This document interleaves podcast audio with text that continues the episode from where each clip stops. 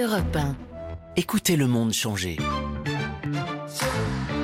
11h30. Ça fait du bien sur Europe 1. Anne Romanoff. Belle fin de matinée à l'écoute d'Europe 1, du rire, de la bonne humeur, c'est le programme jusqu'à midi et demi. Les meilleurs moments de Ça fait du bien avec Anne Romanoff et sa fine équipe. Ce matin, nous allons croiser l'acteur Richard Berry, la cantatrice Barbara Hendricks, l'humoriste Max Boublil sera là aussi.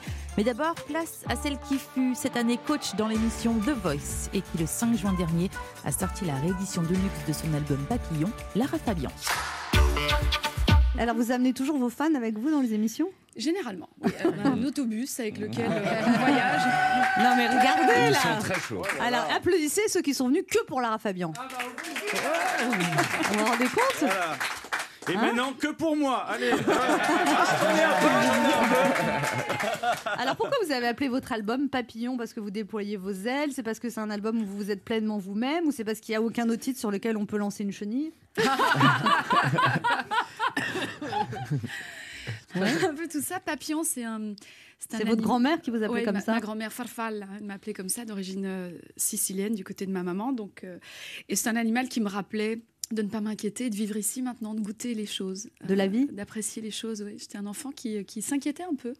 Ça m'arrivait d'avoir ah, qu'est-ce qu'on fait demain Mais pourquoi on ne ferait pas ça et, et je sais que ma grand-mère avait l'habitude de me dire Et si tu avais 24 heures Ou juste une Et en italien, ça donne quoi? Et se tu avessi solo 24 ore, cosa faresti? Oh, j'adore. Ça change tout J'adore. C'est fou hein. Ça devient tout de suite sexy, l'italien. Tu dis n'importe quoi en italien, c'est sexy, c'est chic. vrai. dire je fais ce que tu veux pendant les prochaines 24 heures. Vous n'avez pas le même timbre en italien? Eh non, c'est vrai que la voix se modifie en fonction de la langue qu'on parle. Même en anglais, j'ai pas le même timbre. C'est assez. euh, Moi, j'ai le même timbre en anglais. non, non, non, il est I'm very pleased to you to be here. Ah, non, c'est sexy. hein. C'est parce que vous changez pas la musicalité. I'm very français. pleased. you- I'm, I'm very Ah ouais. pleased you come to. Mo- euh, Oh là. Ouais. Euh, c'est mieux, Madame, ouais, le, le- le bar dis- va fermer. Hein. Il va falloir rentrer, madame. hein. I'm very pleased you, you are here this morning. Ah ouais. Voilà, vous voyez que la voix est pas la même. Ah, c'est ouais. les mots qui manquent maintenant. Et alors, Lara Fabian, vous dites que vous, êtes, vous étiez enfant unique, très choyé, mais quand vous vous plaignez, vos parents vous disaient de quoi tu te plains, t'as à boire, à manger, euh, c'est Ouais. ça Qu'est-ce qu'ils vous disaient? Ben, j'ai été élevée euh, dans un cadre assez précis.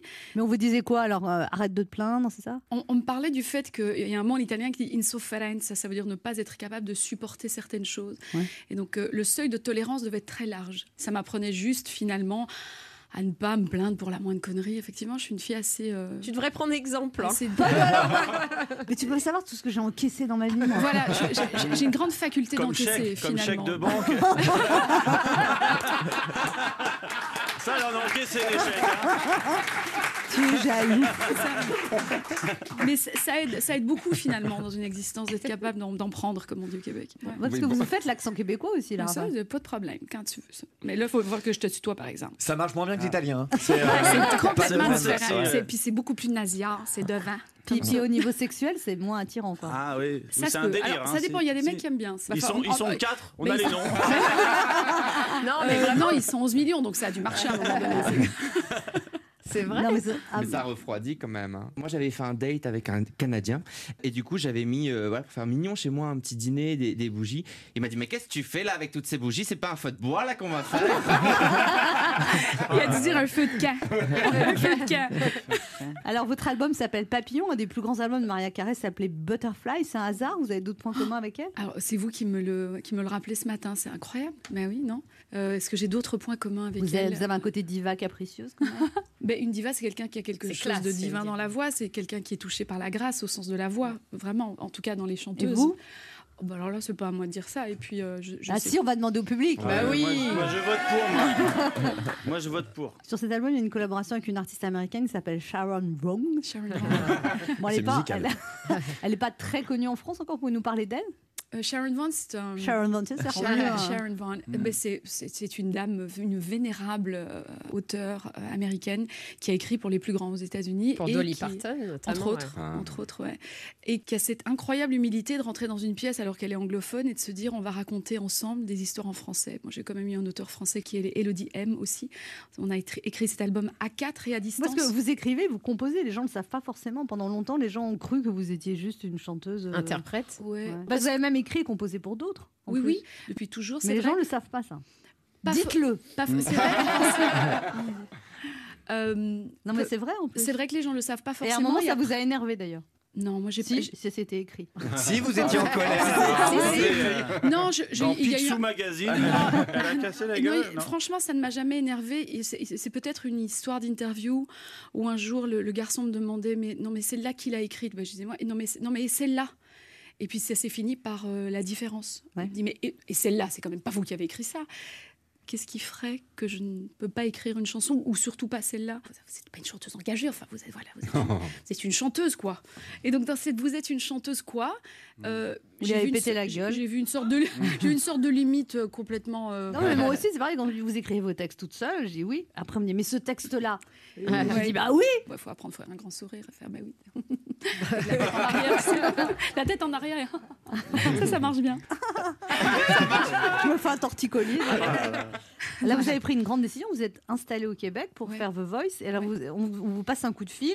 Vous venez d'acheter une maison en Andalousie. vous- votre mari est en train d'accrocher le dernier Le lustre, dernier, je vous le confirme. lustre. Et vous recevez ce coup de fil euh, qui vous propose de partir à Montréal. Et comment vous leur annoncez ça À table. Et alors Eh ben, je me souviens de la réaction de Gabriel. Il a, il a déposé les couverts. Il me fait On peut en parler tout à l'heure quand euh, j'ai fini de digérer. Ah ouais, ah ouais. Mais quand même, Ouais, parce que ouais, c'est. vous venez on juste de vous installer. On, on venait d'arriver, euh, c'était assez. euh, En trou- Espagne. Oui, c'est assez troublant. Donc moi, j'avais rompu avec la grisaille belge. Ouais. Et finalement, on a décidé de passer à moins 30. Voilà, Donc là, vous êtes installé, réinstallé au Québec depuis deux ans. Et vous êtes jury dans The Voice. Ouais, euh, coach, la voix. Ouais. coach dans la voix au Québec. Et ça se plaît Ça vous plaît? J'adore, j'adore la transmission. C'est une des, une des plus belles choses de ma carrière. Pour avoir les yeux s'illuminer lorsque vous passez un truc technique, je sais pas, décroche la mâchoire. Une gamine, en- entre autres, qui chantait Freedom et qui le chantait avec la bouche presque fermée. Et euh, en direct, je lui ai fait un coaching live. Je lui ai passé ce coaching-là. Et les yeux de la gosse, quand tout d'un coup, elle s'est rendue compte que juste en décrochant un tout petit peu la bouche, le son sort. Tu vois. Oui, mais moi, magique. non. Là, faut un biche, là. Fabien, vous dites que dans cet album, vous utilisez votre voix différemment. On peut, on, on peut, on doit plus dire que vous êtes une chanteuse à voix. Vous êtes quoi? Une chanteuse à mi-voix, une chanteuse à voix qui voit mieux où est sa voix, une chanteuse qui laisse sans voix, une chanteuse qui a enfin trouvé sa voix? Une musicienne, en fait. Quand on est chanteur, on est avant tout musicien et on évolue, on vieillit, on vieillit aussi. On n'a pas la même voix à mon âge qu'on a, on a la. Bah, Vous n'êtes pas très vieille. 50 balais quand même. Bah, vous êtes très, Oh. très jolie. 49. Bah, fait quelques mois, on y est. Je suis dans la cinquantième année, c'est fini. Vous êtes bien pour votre âge, comme moi. hein. C'est l'huile d'olive. C'est l'huile d'olive. C'est l'huile d'olive. Alors, il y a cette question stupide qu'on a dû vous poser. Est-ce que c'est l'album de la maturité, La réponse est dans la question, non? Est-ce qu'on fait le même album quand on a presque 50 ans que lorsqu'on en a 26 Certainement pas. Est-ce qu'on est la même personne? Encore moins. Francky Vincent, si. Vous avez eu un, vous avez un succès énorme justement à 28 ans. Vous étiez la même année, victoire de la musique, statut au musée Grévin, on vous reconnaît. Et, et, euh, ça a été dur à digérer cette célébrité brutale parce que vous avez été connue. Vous aviez 10 ans que vous essayiez d'être chanteuse, Oui, mais vous avez été connue du jour au lendemain quand même. Ben, c'est très inattendu. Effectivement, on n'est pas toujours équipé euh, psycho-émotionnellement pour comprendre ce que devient dans notre vie cet incroyable amour euh, de la part des gens euh, et ce qui peut déclencher euh, parallèlement. Donc c'est vrai que ça prend un moment. Aujourd'hui, vous sent sereine? Mais il fallait bien qu'à un moment donné, ça se passe. Vous dites que vous avez fait tout un travail sur vous pour J'ai fait tout un travail sur moi, mais principalement en, li- en lisant beaucoup de choses et en étant accompagnée par quelques femmes, des expertes ou des spécialistes, en, une en kototama, une en En communication. quoi, quoi, quoi? Le, le kototama, c'est de l'aïkido. C'est donc c'est un art martial, ou bien de la, la CNV, qui est de la communication non violente. Donc comment gérer tes relations autrement qu'avec euh, Quand c'est énervant. voilà avec une forme de conflit implicite et parfois très très sournois finalement. Et ça aide énormément dans les relations en général. Donc ça c'est quelque chose que j'ai euh, beaucoup beaucoup travaillé. T'entends Léa dans les bouchons, faut se calmer. Mais c'est clair. Mais ça suives commence par là. stage de- Ouais. Eh oui. Ouais, c'est Ça vrai. commence par là. Ah. C'est très anodin, mais ça commence par là. On arrête de- On arrête d'insulter tous les vélib. hein. Alors, votre père, Lara Fabian, était chauffagiste, mais avant Ouais. ça, il était choriste et guitariste de Pétula Clark. Ouais. Et pourquoi il a changé de carrière? C'était Oh, je, je crois que papa a, a pas eu la chance d'avoir euh, d'avoir un papa comme moi. voilà, je crois qu'il a eu des parents qui ont plutôt encouragé un- ce qu'ils appelaient un vrai métier. Et, vous, euh, vous avez 5 ans, vous êtes dans la voiture avec votre père, vous entendez une chanteuse à radio et vous dites à votre père Je suis chanteuse. Mm. À 5 ans. Mm. Très, très sûr de vous. En fait, pas du tout sûr de moi. C'est l'innocence d'un gamin Mm, qui, euh, qui, comme il dirait, ben, moi je suis pompier ou je suis pâtissier. C'est un peu ça qui s'est passé. euh, Alors je sais que papa, là, il m'a recadré. Par contre, il m'a dit non, on ne dit pas ça, on dit je souhaite le devenir. Et ça, c'est quelque chose qui m'a accompagnée toute ma vie parce que c'est un apprentissage, parce que c'est un très très long chemin. Et vos parents Et- vous ont beaucoup soutenu dans votre Beaucoup. volonté. Ils vous ont acheté un piano, que vous n'avez pas Ouais. les moyens, ils vous ont inscrit au conservatoire. Ouais. Et vous avez eu une humiliation à 8 ans, on vous a pesé au conservatoire. Oui, ah oui, parce que je Mais voulais, le Ben, je voulais danser. Je voulais danser moi aussi, puisque quand on, on rentre au conservatoire, on rentre, en- c'est multidisciplinaire. Et donc il m'a pesé, fait euh, trop grosse, elle a les pieds plats, personne ne va pouvoir soulever ça dehors. À 8 ans Ah, la Ouais. violence. Ouais, c'était un peu rock'n'roll ce moment-là, et je, je l'ai jamais oublié forcément. Et donc je me suis dirigée vers les claquettes, hein, parce que du coup, c'est- Et vous, vous- vous- donc belge, québécoise, italienne. Alors, vous- on s'y retrouve plus. hein. Même Ouais. le psy s'y retrouve pas. Ça fait 20 ans qu'il essaye. Vous êtes capable de raconter des histoires belges avec l'accent québécois? Parce que ça, c'est une bonne question. Ça, c'est un exercice que ma fille me fait faire souvent. Maman parle en, en français avec l'accent italien. Ah oui. C'est un exercice me comment fait vous faire. parlez en français avec l'accent italien?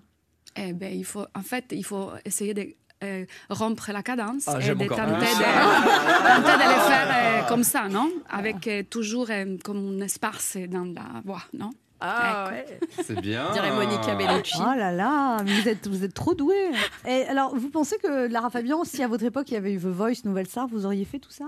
Alors, est-ce que j'aurais eu le courage? Parce que c'est un véritable acte de foi quand même, monter sur une scène devant des millions de gens. Bah, vous avez fait l'Eurovision quand même. c'est pas pareil, on n'est Ouais. pas jugé. Vous avez fait l'Eurovision la même année que Céline Dion. Ouais. Quand, quand Céline a gagné pour, Ouais. euh, pour Ne la- partez pas. Non, non, stop, stop. Passez l'été avec Anne Romanoff. Ça fait du bien sur Europe 1. Merci d'avoir choisi Europe 1 pendant les vacances. Du lundi au vendredi, vous écoutez Anne Romanoff et toute sa bande. Ça fait du bien. Les meilleurs moments continuent avec la chanteuse Lara Fabian sur Europe 1. Lara Fabian, votre tessiture vocale est de 2 octaves et 7 notes. Chez les gens normaux, c'est quoi la moyenne? Alors, deux octaves et sept notes en exercice. Ouais. Mais c'est pas la même chose quand on fait d'exercice, c'est comme quand- lorsqu'on fait des gammes Ouais. que lorsqu'on chante. Donc, euh, Comment on fait pour apprendre à chanter quand on ne sait pas chanter? Je, je dis ça pour Jean-Philippe. pour moi, euh, on, on le fait comme on s'amuse. On le fait comme, Ah comme bah on ça, apprend. ça fait 20 ans que je fais ça. Je peux vous dire que ça marche pas tellement. À mon avis, on le fait comme on apprend à danser quand on n'est pas danseur, comme on apprend à peindre quand on n'est pas peintre, avec beaucoup de, Ah ouais. de L'alcool, donc. euh, Mais c'est vrai, moi je chante juste seulement quand je suis Non, bourrée. tu crois que tu Non, chantes j'ai- Je crois qu'il faut pas se prendre au sérieux justement quand Moi, on a, on a envie pris, de chanter. j'avais pris des cours de chant et le, le prof de chant, au bout de peut-être euh, une demi-heure, il m'a regardé, mais chut, s'il te plaît. chut. C'est vrai. Non, mais J'ai moi, moi, je, moi, je- C'est vrai. et moi, je vais très haut. Je- J'ai une très grande amplitude, curieusement. Mais par contre, j'ai pas d'oreille interne. Ah oui. Mais nous on a des oreilles externes et quand tu, quand tu- Non, Ah oui, donc vous n'avez aucun pour les, retour. voix, pour les voix chantées, j'ai aucun, Aucun retour, Pour les quoi. voix parlées, Ah ouais. oui, mais pareil que c'est pas le même Ah hémisphère. non, et effectivement. moi, j'ai un hémisphère qui est pas développé. Et on peut, on peut corriger mignon. ça? Non. C'est mort. mort. Je sais pas. Alors, je ne crois pas qu'on puisse corriger ça, mais je, je pense qu'on s'en fout. Et je crois que si vous avez envie de chanter, Anne, vous devez chanter. De Mais c'est là, pas, ouais. je crois pas en que- Le public. problème, c'est que c'est les autres qui ont pas envie qu'elle chante, c'est ça. Vous voulez remplir Voilà. Bercy, c'est mal barré. C'est pas une science, hein, c'est pas une, c'est voilà, c'est pas de la chirurgie à cœur ouvert le chant. Je crois Mm. qu'il faut complètement dédramatiser le propos. Et si quelqu'un a envie de chanter, même s'il chante pas tout à fait juste, mais que ça Ouais. lui fait de la joie, Voilà. il faut qu'il chante. quoi. Alors, chantez-nous. euh, On se retrouve dans quelques instants sur Europe 1. On se retrouve dans quelques instants sur Europe 1. Ma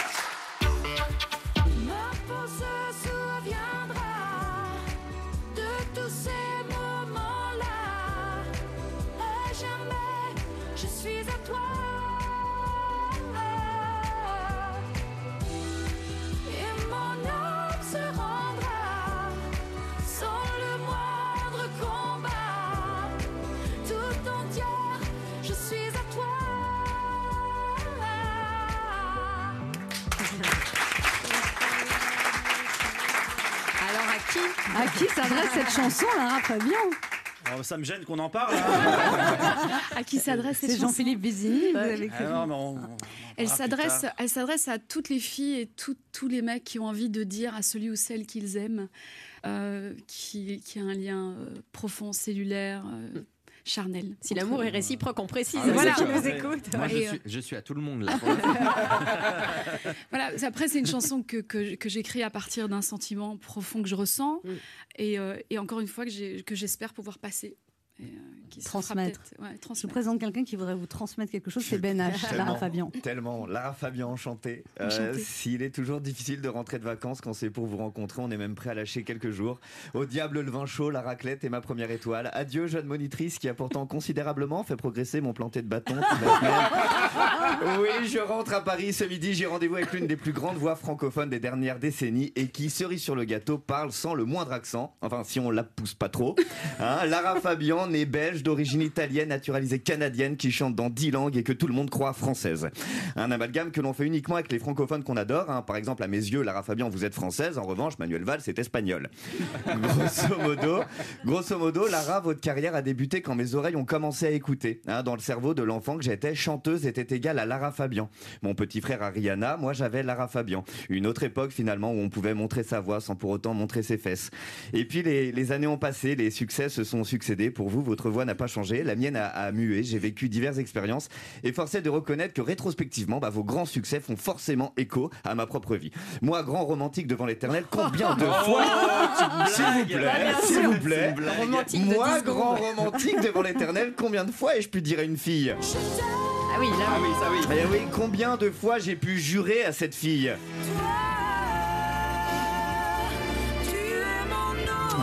Ouais, ouais. Et combien de fois elles m'ont froidement répondu. Alors j'attends aujourd'hui, euh, aujourd'hui j'attends désespérément le jour où une femme me dira. Tout entière, je suis à toi. Et à l'heure où le, où le célibat me pèse plus que jamais. J'y crois. Mais faut bien reconnaître malgré tout qu'en attendant le grand amour. J'ai la caquette qui colle. Pardon, pardon, pardon, pardon. Pardon, oh, ça va. Oh, oh, C'est bref, sale. bref, Lara C'est l'heure du midi en plus. Bref, Lara Fabian, c'est. Lara Fabian qui chante. Non, non, non, c'est- tout Moi le j'ai reste, bien écouté l'album, pas vu celle-là.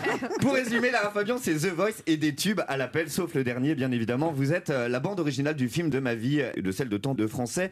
Hein, moi, le- la bande originale du film de ma vie, moi, ce serait une sorte de, de mélodrame où, où mon cœur est une victime que vous sauvez de tous les mots, avec vos mots, et une puissance vocale qui contraste tellement avec l'incroyable douceur que vous dégagez, notamment là depuis quelques minutes dans ce studio. Bref, Lara Fabian, vous êtes de ces portraits prestigieux où je ne croque pas un simple invité, mais une artiste. Lara Fabian, merci de m'avoir écouté. Merci beaucoup. Europe Quelle bienveillance, merci beaucoup. Qu'est-ce que vous lui conseillez? Pourquoi tu balances le truc là? C'est pas fini. Ah vas-y là, qu'est-ce que tu fais là La communication non violente. Oui, oui lorsque, lorsque tu balances les trucs de la sorte, je me sens légèrement agressée. Serais-tu d'accord À partir de maintenant Mais ça prend plus de temps. Mais c'est- bizarre parce que Faut faire alors moi je, hein. non mais moi je suis bienveillante d'accord Oui, sûr. C'est juste que des fois dans certains trucs quand il y a des trucs comme ça ça. Ah oui. Ça me Ah ça sort, oui. Bon, en attendant, il est que je t'ai fait le signe de balancer le jingle de la fin Voilà. Non Alors Petit trou du cul. Non, ça on peut pas dire dans la CNV. Oui. Cyril à l'avenir j'aimerais que tu Voilà. fasses attention Là on est bien. voilà une voix est bien, douce on est et je te fais un petit signe et tu balances le jingle Voilà. de la fin de la partie S'il te plaît, s'il mon te petit plaît. cœur. Comment Mon c'est petit pour- cœur, faut exagérer. comment, pour... c'est comment pour toi Mais alors finalement cette chronique de Ben H. Cette chronique de Bénage, je l'ai Oui. trouvée belle, bienveillante et extrêmement troublante. Merci beaucoup. Oh, réussi ma vie, c'est bon. Là, tu peux balancer le jingle. Passez l'été avec Anne Romanoff. Ça fait du bien sur Europe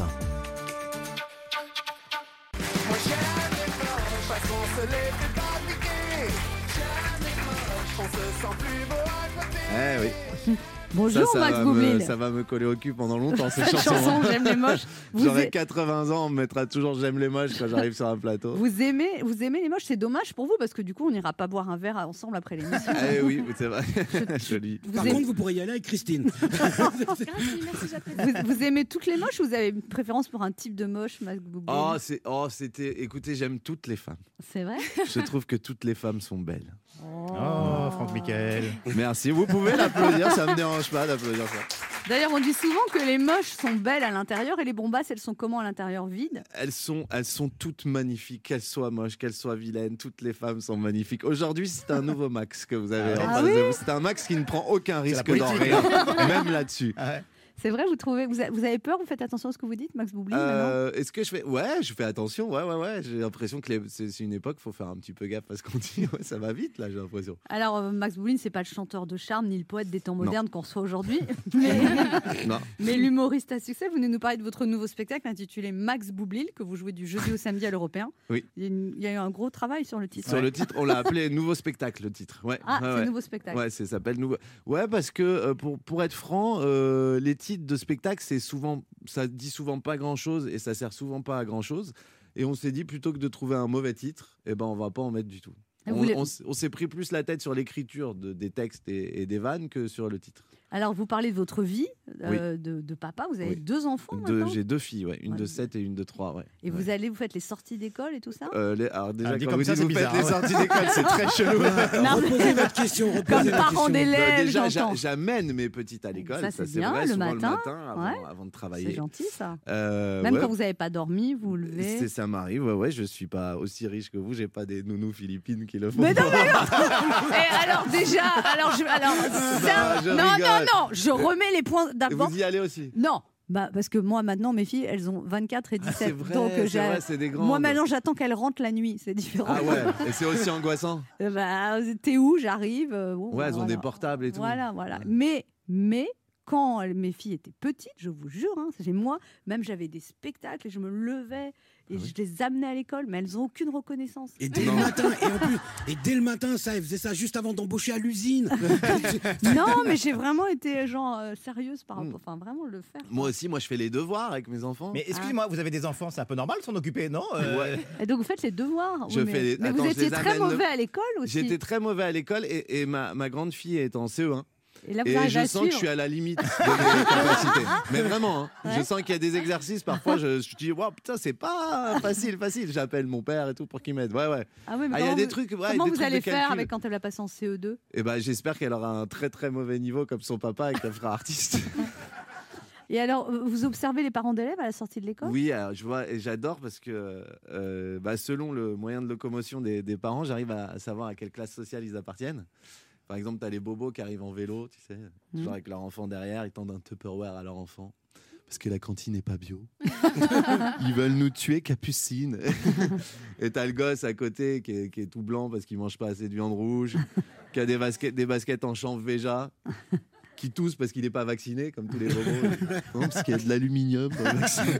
Voilà, donc euh, ouais, ouais, j'observe. il y a T'as quoi- aussi des parents de droite. C'est comment les parents de Ah droite bah, ils arrivent en Porsche Cayenne en se garant sur les places handicapées.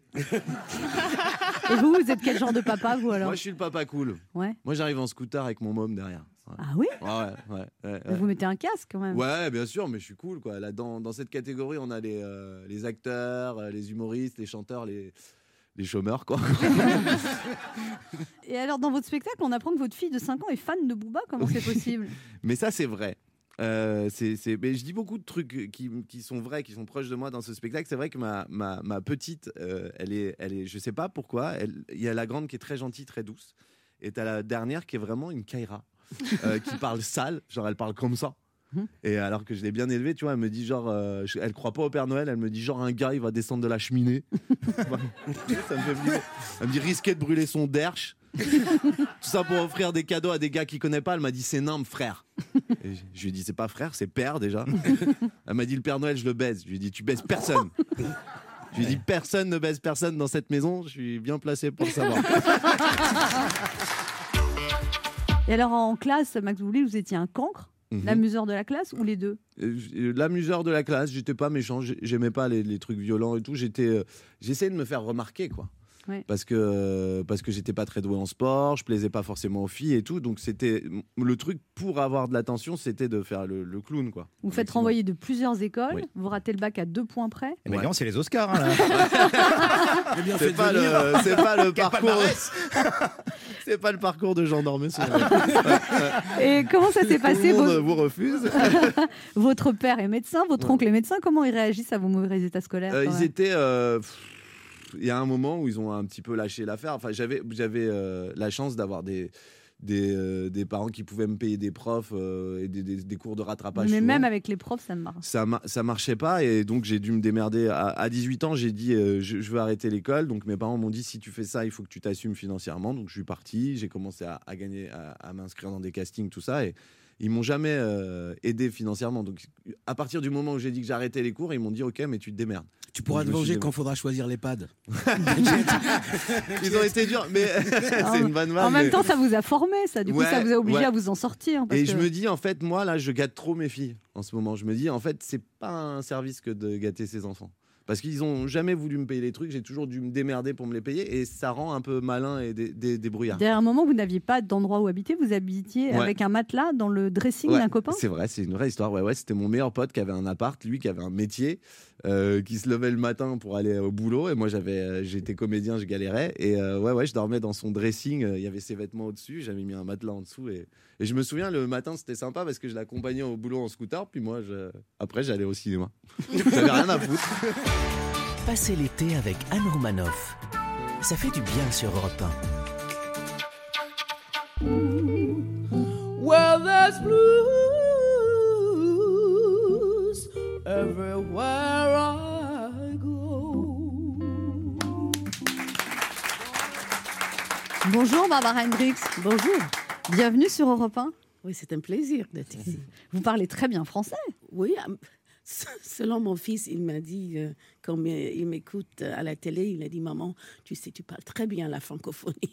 Parce que vous êtes américaine à Ah oui, l'origine? oui, exactement. Alors vous êtes mariée deux fois avec des Suédois? Ouais. Qu'est-ce qu'ils ont de plus les Suédois? Bah, les meubles. C'est non, le mais c'était pas d'IKEA. Ah. Euh, je ne sais pas. Je, la- Finalement, j'ai j'ai essayé un et euh, après, j'ai trouvé le bon. Ouais. euh, qui est. euh, Vous mon- êtes remariée à 55 ans et ça me donne de l'espoir parce que j'ai Oui. 54 ans. Ah, dans Ah un ouais an. Ah, dans un an Faut aller chez Ah oui, Ikea. mais le- l'amour euh, est sur notre chemin tout le temps. Ah oui? Ah oui, ah oui. Moi, je trouve qu'on vit que pour ça, pour l'amour, à la rencontre de, de la personne qui est en face de nous euh, tout le temps, c'est de donner de l'amour. Sinon, le- la vie n'a pas de sens. Alors, Barbara Hendricks, vous avez été une inspiration pour beaucoup de femmes. Vous réalisez que grâce à vous, des vies ont peut-être changé. Qu'est-ce que vous disent les femmes que vous croisez, Barbara Hendricks? Euh, J'ai beaucoup de femmes qui viennent me voir après les cancers, qui me parlent, euh, de, qui, je- qui me dit que je comptais euh, pour, pour elles dans un moment difficile dans la vie, mais aussi, je crois que de voir une femme euh, publique euh, qui ose dire ce qu'elle pense, je crois que ça, euh, ça les inspire. D'abord, moi, je trouve que c'est l'époque de femmes maintenant, c'est à nous. Parce que là, les, les hommes, ils ont déjà fait assez de dégâts. Vous Ah ouais, le mec, je- on y va, Ah nous? ouais. Je suis encore arrivé au bon moment, moi. Ah hein. Qui on a, c'est le, ce n'est pas euh, qu'on veut faire sans vous. Bien sûr, Non, bien bien sûr. non, mais on va se rentrer quand ma- même. Maintenant, le- Oui, je peux notre rester. place est devant la scène maintenant. Mais bien sûr. Et, et être une place à, à table pour que nos voix sont entendues. Et pas juste tolérées, mais entendues. Et là, vous êtes optimiste par rapport à ce qui se passe dans le monde, Barbara Hendricks? Vous pensez que les choses s'améliorent, vous qui êtes une, une ambassadrice? Ou alors vous trouvez que.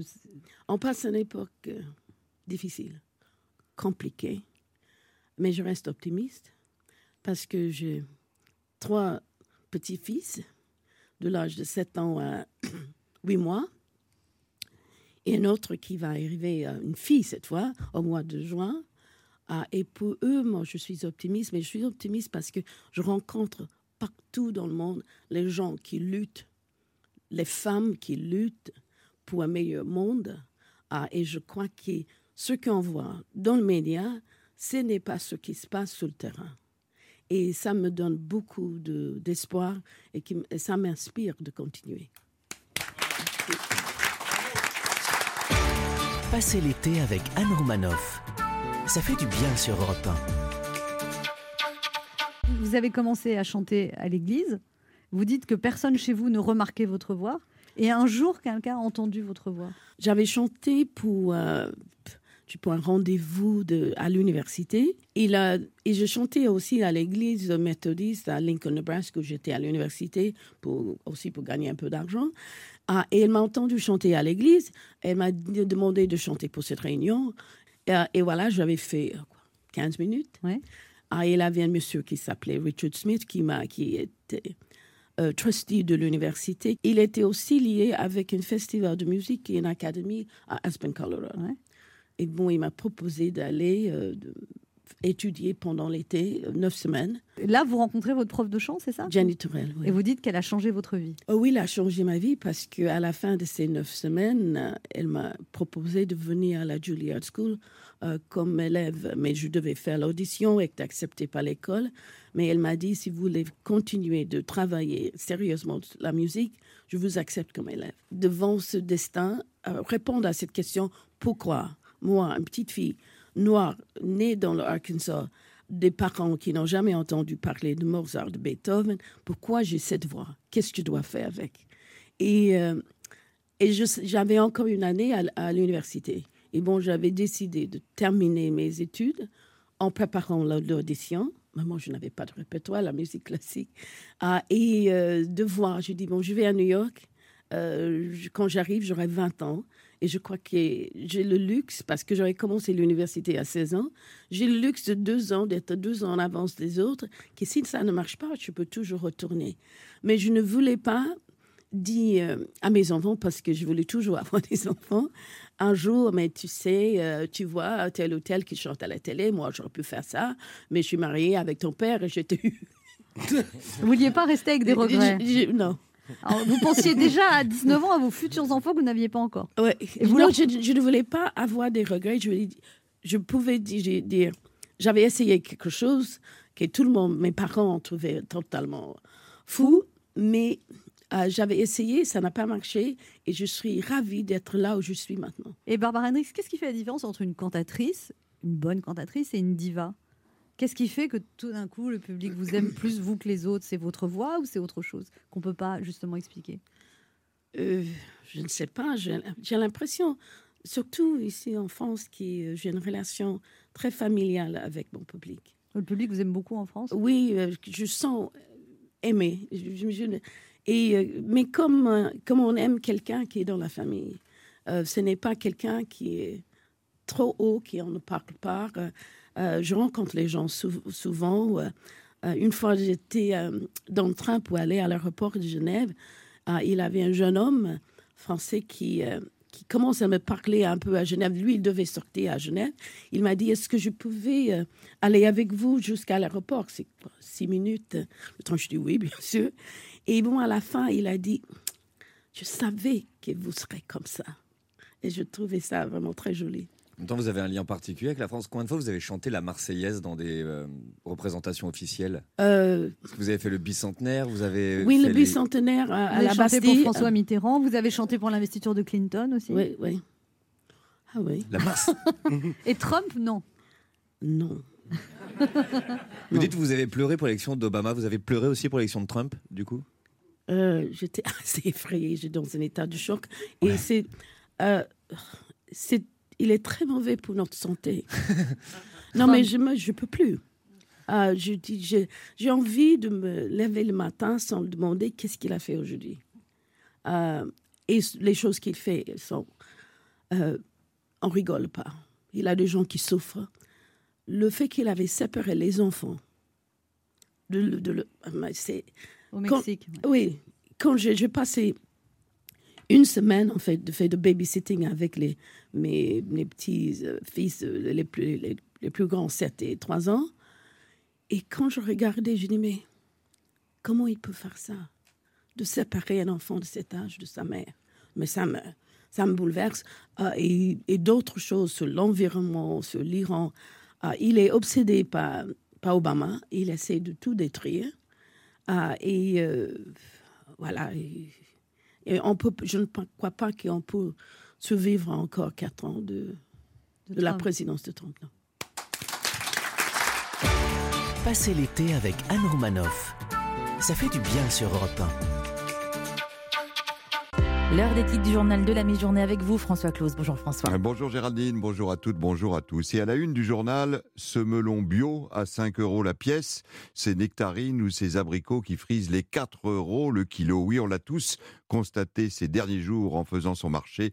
Le prix des fruits et légumes flambe. L'INSEE a fait les comptes, une hausse de 15% au mois de juin. Alors à qui la faute? Les travailleurs saisonniers étrangers bloqués aux frontières, la sécheresse, la grande distribution qui aurait besoin de consolider ses marges Nous vous apporterons les réponses dans le journal et nous entendrons la présidente de la FNSEA, Christiane Lambert, qui était l'invitée politique d'Europe 1 ce matin à 8h15. Nous serons également dans le journal à Aubervilliers où depuis 6h ce matin, les forces de l'ordre évacuent le plus grand camp de migrants de France.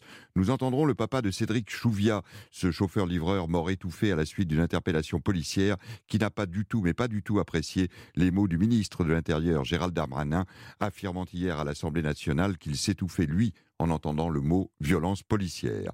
Nous vous proposerons notre enquête du jour, ces millions d'euros en cash qui circulent dans des voitures, parfois dans des scooters, portés par des fraudeurs du fisc en col blanc. On appelle cela le décaissement et Salomé Legrand a mené l'enquête pour Europe 1 édifiant c'est chiffré à plusieurs millions d'euros chaque année.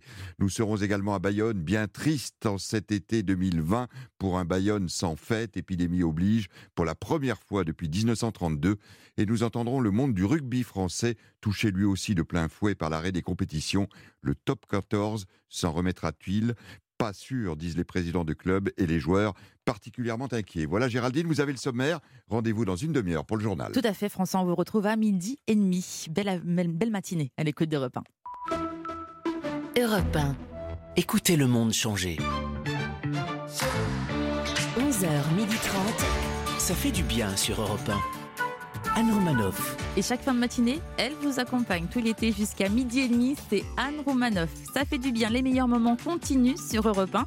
Il a enfilé une robe d'avocat pour la pièce Plaidoirie mise en scène par Éric Théobald. Une représentation qui d'ailleurs reprendra en septembre prochain au Théâtre Libre à Paris. Nous retrouvons tout de suite Richard Berry sur Europe 1. Bonjour Richard Berry. Bonjour Anne Romanoff. Vous allez bien? Ça va, je me débrouille pas trop mal. Oui. Oui. Alors vous avez une double personnalité, je trouve, Richard Berry. Oui, Hein alors allez-y. Ah, il est là pour une, ana- une analyse Ah, Allongez-vous. Non, mais vous avez un côté comme ça, un peu pas commode, et un côté très sympathique. Bah écoutez, c'est- c'est c'est déjà pas si mal. hein. On a lequel aujourd'hui Bah les deux. Les deux. Parce que le côté pas commode, c'est c'est ce qu'on l'apparence, c'est le physique. C'est le côté dire. brun, ténébreux. Voilà, ça j'y peux rien. Ouais. Et Mais c'est votre reste, personnalité quand même, parce que euh, des fois vous avez un regard qui tue quand même. Des fois. Oui, c'est c'est pareil, c'est regard rien noir. non plus, si Ouais. vous voulez. Oui. C'est mon regard. Oui, mais on a l'impression qu'il faut pas vous faire chier quand même. quoi. On a un peu le même problème tous les deux. Ben, en fait, c'est pas qu'une impression, vous avez raison. Donc si on vous, on vous cherche, on s'en prend une quoi. Vous pouvez être. euh, Non. non. Voilà, pas du Mais tout. non. Non. Jamais de violence. une, deux ou trois, mais Non, pas une. non. Jamais de violence. Mais on sent que vous êtes calmé quand même avec, avec l'âge. Vous êtes plus serein maintenant. Oui, si vous voulez, on peut dire ça. Je suis plus serein. Ouais, vous avez trouvé l'amour. Ah, ça, c'est sûr. Ouais. Au moment où vous y attendiez plus. Ça, Ça lui Bah, redonne que ça espoir, dites faisait- oui. Dites oui, ça va la rassurer. Ça faisait longtemps que j'étais seul, c'est ça que vous voulez dire, oui. Ouais. Ouais, ça faisait longtemps que j'étais célibataire, donc effectivement, ça peut redonner de, l'espoir à certaines personnes, oui. Ah. Ah. Ça, ça existe. Tu vois, rien n'est perdu, Anne. ah. Ni pour toi, ni pour moi, ni pour Ben H. Continue à y croire. Richard Berry, donc vous êtes pour cette pièce Plaidoirie, qui est donc euh, tirée du, livre de Mathieu Aron. Mathieu Aron, c'est un chroniqueur judiciaire, et en fait, j'ignorais, mais en fait, les grandes plaidoiries ne sont pas publiées. Donc en fait, il a écrit le texte de cette pièce avec des notes qu'il a euh, pendant les procès. en fait. il a reconstitué. par- Pardonnez-moi, enfin, c'est un spectacle, c'est pas une pièce, parce que une pièce, c'est une, ouais, c'est- c'est un- ça sera écrit par le même auteur. Là, ce sont des vraies pla- plaidoiries qu'il a reconstituées. Alors certaines, parce qu'elles ont été prises en sténo par des, des- des secrétaires pendant le procès, d'autres parce que les, les- les avocats en question les euh, les avaient écrites. Et puis d'autres, il m'a, raconté d'ailleurs une anecdote à propos d'un des avocats, je je, je, je me permettrai pas de dire qui, mais qui lui a dit euh, Ah, euh, cette plaidoirie là, bah, assieds-toi, je vais te la refaire. Et il lui a refait. Alors qu'elle avait eu lieu des 20, années 25 auparavant. ans ou 30 ans auparavant. Il s'en souvenait parfaitement, etc. Donc il y a, voilà, comme ça, il a reconstitué, on pourrait dire, ou il a retranscrit certaines plaidoiries, d'autres même que lui-même avait euh, pris en, en sténo quand il, il assistait au procès. Et donc, il a fait un, un livre dans lequel, qui s'appelle les, les- les- les grandes plaidoiries des ténors du barreau, dans lequel il y a à peu près 25 grandes plaidoiries qui ont marqué l'histoire. Vous en avez choisi cinq. Et là, il y en a cinq énormes. Et vous avez fait des coupes à l'intérieur de ces plaidoiries ou elles Bien sont- sûr. Oui, ah oui. Oh bah oui, parce Bah oui, qu'elles font parfois. ça dure euh, des heures. Il y en a même une qui, qui, celle de Varro sur Papon, je crois qu'elle a duré euh, trois semaines. Ah oui. Oui, il faut faire au moins deux entractes. Non, parce qu'il s'arrêtait entre temps, le, le- c'était remis, euh, etc. Donc il y a parfois des plaidoiries comme celle de Gisèle Halimi que je fais, euh, par laquelle Qui je termine termine, le spectacle, oui. euh, qui faisait à peu près 5 4 heures. Bon, là, je peux pas. Là, j'en fais déjà 20 minutes, c'est beaucoup. hein. Chaque plaidoirie est recontextualisée et on a évidemment le verdict à la fin. Et alors, j'imagine que les avocats sont venus vous voir, ceux qui ont. Oui. Euh, oui. Qu'est-ce Oui. qu'ils vous ont dit? Bah, écoutez, ça me gêne. Ah, allez. Un peu de frime ne fait jamais de mal. Non, non, bah, non, mais ils ont euh, beaucoup aimé. Alors, on va dire par exemple euh, Henri Leclerc, qui est euh, Qui a défendu Véronique Courgeot. voilà le- les, les bébés congelés. Lui, il m'a dit mes deux pré- plaidoiries préférées sont celles de, de Michel Zawi sur Papon, plaidoirie qui est absolument exceptionnelle, extraordinaire, et la plaidoirie de Gisèle Halimi. Il connaissait pas la plaidoirie de Zawi sur Papon, il l'a trouvée extraordinaire. Et puis Gisèle Halimi m'a dit, alors là, bon, euh, ça, me- ça me gêne un peu de dire ça, mais elle m'a dit, vous avez mieux plaidé que moi au moment où je l'ai faite. Ah. C'est fort, c'est très fort. Mais en même temps, parce que c'est du, moi je, moi je joue. Vous auriez aimé être avocat, Richard Berry? J'aurais adoré si j'avais eu les diplômes. Vous avez eu des petits problèmes à l'école. Oui. Je pense que l'école aussi a eu des petits problèmes avec moi. C'est un succès fou ce spectacle, Richard Berry. Ah, c'est oui, c'est énorme. C'est- Je m'attendais pas à autant de Et Du plaisir à être seul en scène?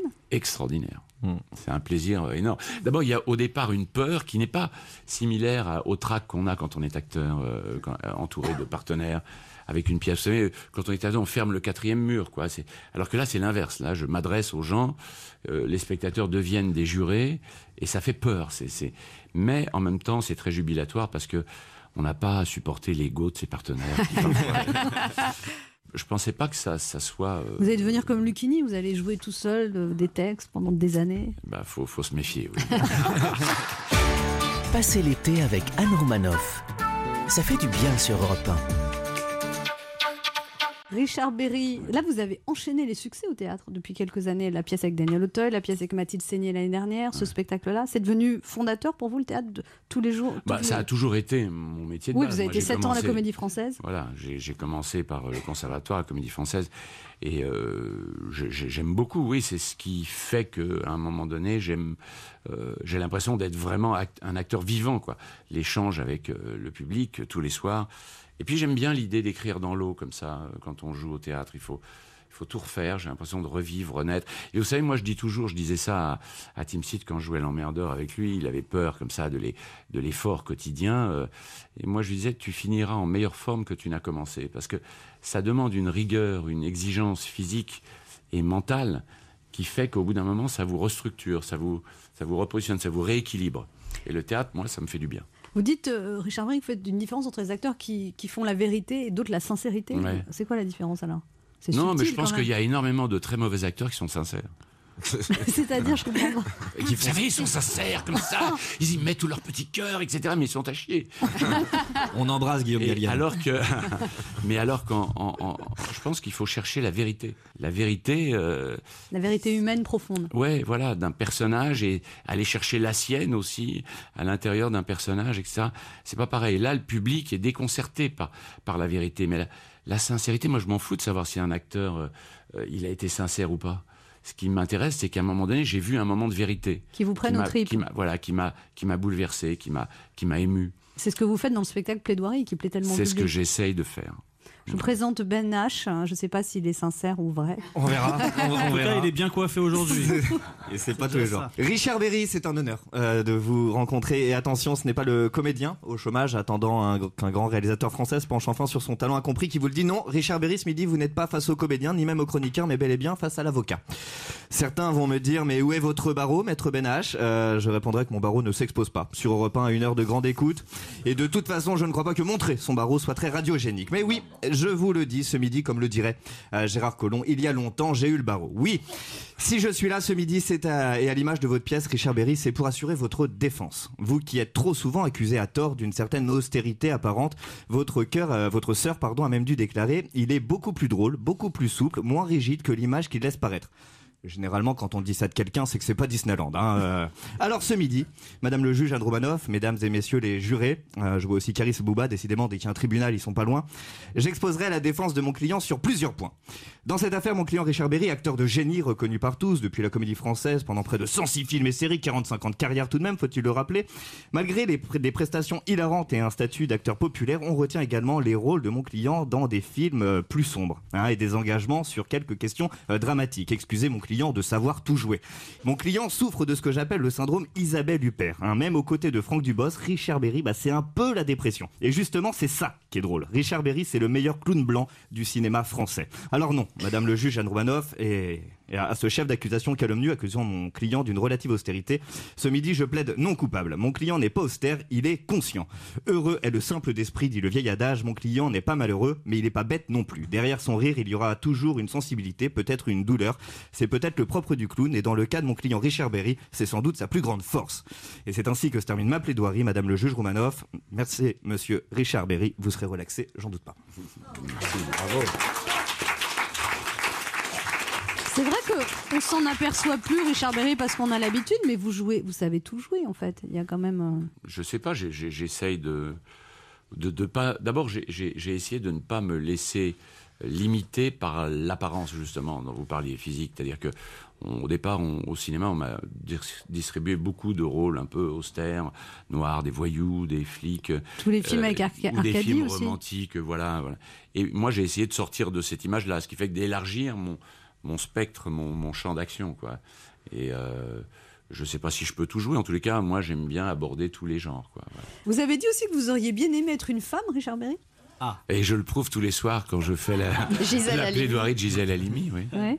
Sous ma robe d'avocat. Non, mais vous êtes, vous êtes proche des femmes en fait. Vous avez élevé Oui, trois filles. euh, vous- Voilà, c'est-à-dire que c'est un petit peu ça. J'ai trois filles et euh, j'ai compris euh, quand même, pas, j'ai- je crois avoir compris, comment dire, leur- leurs conditions, la condition de la femme. Et quand on, on voit ça à travers ses propres enfants, c'est parfois pas toujours euh, facile. Ça a changé votre comportement par rapport aux femmes? Ah oui, énormément. Bah, il débarrasse la table. Bien sûr. Et des fois, alors, vous avez, si vous avez, vous avez parfois trouvé que des hommes se comportaient comme des salauds avec vos filles, et du coup, vous, après, vous vous comportez mieux avec les femmes? Oh, pas spécialement avec mes filles, hein, mais entre autres. Avec mes filles, oui, je, je- je le vois, oui. Enfin, vous, comme beau-père, ça doit faire peur en même temps. Hein, ils doivent pas bouger, les mecs, quand même. Je sais, ouais, je sais pas. Ouais, Elles ont peur de vous les présenter, leurs petits copains ou pas? Euh, ouais, elles attendent quand même un moment. elles attendent d'être sûres. quoi. Passez l'été avec Anne Romanoff. Ça fait du bien sur Europe 1. Léa Landau a des questions à vous poser, Richard Berry. Oui. Richard Berry, vous, donc vous êtes en promo pour ce super spectacle Plaidoirie, on l'a dit, et souvent je suis tombée sur des émissions où vous en parliez, mais à chaque fois j'arrivais en plein milieu et donc forcément ça pouvait créer des quiproquos. Déjà, je vous ai entendu dire, euh, Je vous demande l'impossible. et j'avais envie de répondre, mais moi aussi, Richard Berry, je vous demande l'impossible comme. euh, Je veux de l'amour,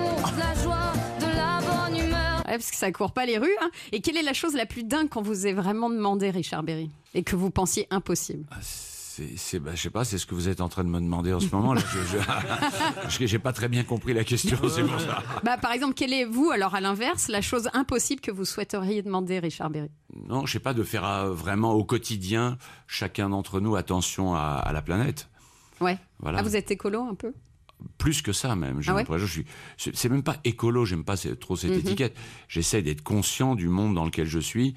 J'ai une petite fille qui a 4 ans et je me dis que quand je vois ce qui se passe en ce moment euh, dans l'autre, par exemple, euh, un jour ou l'autre, elle sera touchée euh, directement. Alors, je continue avec votre promo prise en cours. Et à un moment, vous avez dit, Richard Berry. On lui a souvent même reproché parfois de ne pas parler assez fort. Alors là, je me suis posé la question. Je dis, mais de qui parle-t-il? Ce qui est sûr, c'est qu'il parle pas d'Emmanuel Macron. Parce que c'est notre projet À qui on peut reprocher de ne pas parler assez fort Alors peut-être à Jeanne Berkin, je sais pas. Finalement, vous parliez de l'avocat euh, qui a défendu Véronique Courgeot Oui. parce qu'il tend à créer un contact intime avec le juge.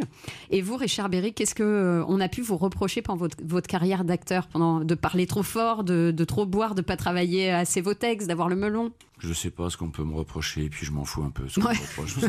J'essaye de me débrouiller tout seul. Ok. Alors en revanche, à un moment, sans comprendre ce qu'il venait euh, faire dans votre promo, je me suis dit ah là c'est sûr, il parle de Gérard Collomb. Il saute du coq à l'âne. il, il répète deux, trois fois les mêmes choses. Bon, ça, c'est la vieillesse en même temps. Il y a une chose pour laquelle vous vous trouvez déjà trop vieux, Richard Berry? Non, moi j'ai l'impression que tout est toujours possible. Vous voyez, par exemple, j'ai très envie de, de monter et de jouer euh, Alceste du Misanthrope. Alors évidemment, quand on pense à la pièce telle qu'elle est écrite, on se dit, bon voilà, c'est un gars qui a euh, quoi 25-30 ans, euh, surtout à cette époque. Mais moi je me dis qu'aujourd'hui, euh, allez, enfin, l'équivalent d'un mec de 30 ans euh, au temps de Molière, c'est un type de mon âge aujourd'hui, vous voyez. Et vous, dites que vous, vous dites, vous dites que vous êtes un misanthrope vous-même Euh, ouais, un petit peu. Ouais. Je me retrouve dans, la- dans les fondamentaux de, de- du misanthrope. Oui. Ne pas supporter l'hypocrisie. Voilà. Alors, je continue votre promo euh, prise en cours et je me dis, ah waouh, là, c'est dingue, mais là, je suis sûre qu'il parle de moi. Un exemple d'intelligence Et puis, je suis allée me chercher un verre d'eau, je suis revenue et j'ai entendu. qui passe de main en main. Bon, donc là, malheureusement, il s'agissait pas de moi. Enfin, Richard Berry, là encore, vous parliez de ces avocats qui ont plaidé pour ces affaires historiques et pourtant, je me suis dit, là, il pourrait euh, parler de lui-même. Alors, euh, dites-moi euh, si j'ai tort ou si j'ai raison, Richard Berry. Il touche quand même au cœur. C'est important pour vous de toucher votre Ah, public. c'est- c'est c'est l'essentiel même. C'est là, moi je pense que c'est ça, la relation intime, et non dite qu'il y a entre un acteur et, euh, et le public. C'est qu'à un moment donné, le public sait très bien de quoi vous parlez, et il n'y a pas besoin de mots ni de critiques, il pourra lire n'importe quoi. Il sait bien que vous êtes dans cette relation-là. ouais. Enfin, Richard Berry, juste pour m'ôter d'un doute, c'est en parlant de cette émission d'Anne Romanoff que vous avez dit. euh, Moi, je voulais pas la faire au départ, tellement l'idée me paraissait euh, insupportable. À ce point-là Non, non, je l'aurais faite quoi qu'il arrive, parce que je l'aime bien, Anne Romanoff. Merci, Richard Berry. Ça fait du bien. La suite des meilleurs moments, eh bien, c'est demain, dès 11h sur Europe 1. Anne Romanoff sera entourée de son équipe et de ses invités, bien sûr. Il y aura l'actrice Isabelle Nanty, reçue pour sa mise en scène de la pièce L'Hôtel du Libre-Échange. Sera là aussi Emmanuel Petit, la chanteuse Clara Luciani et Jean-Pierre Foucault. Un beau programme qui vous attend une fois de plus ici sur Europe 1. À suivre votre journal de la mi-journée, présenté par François Claus. Excellente journée.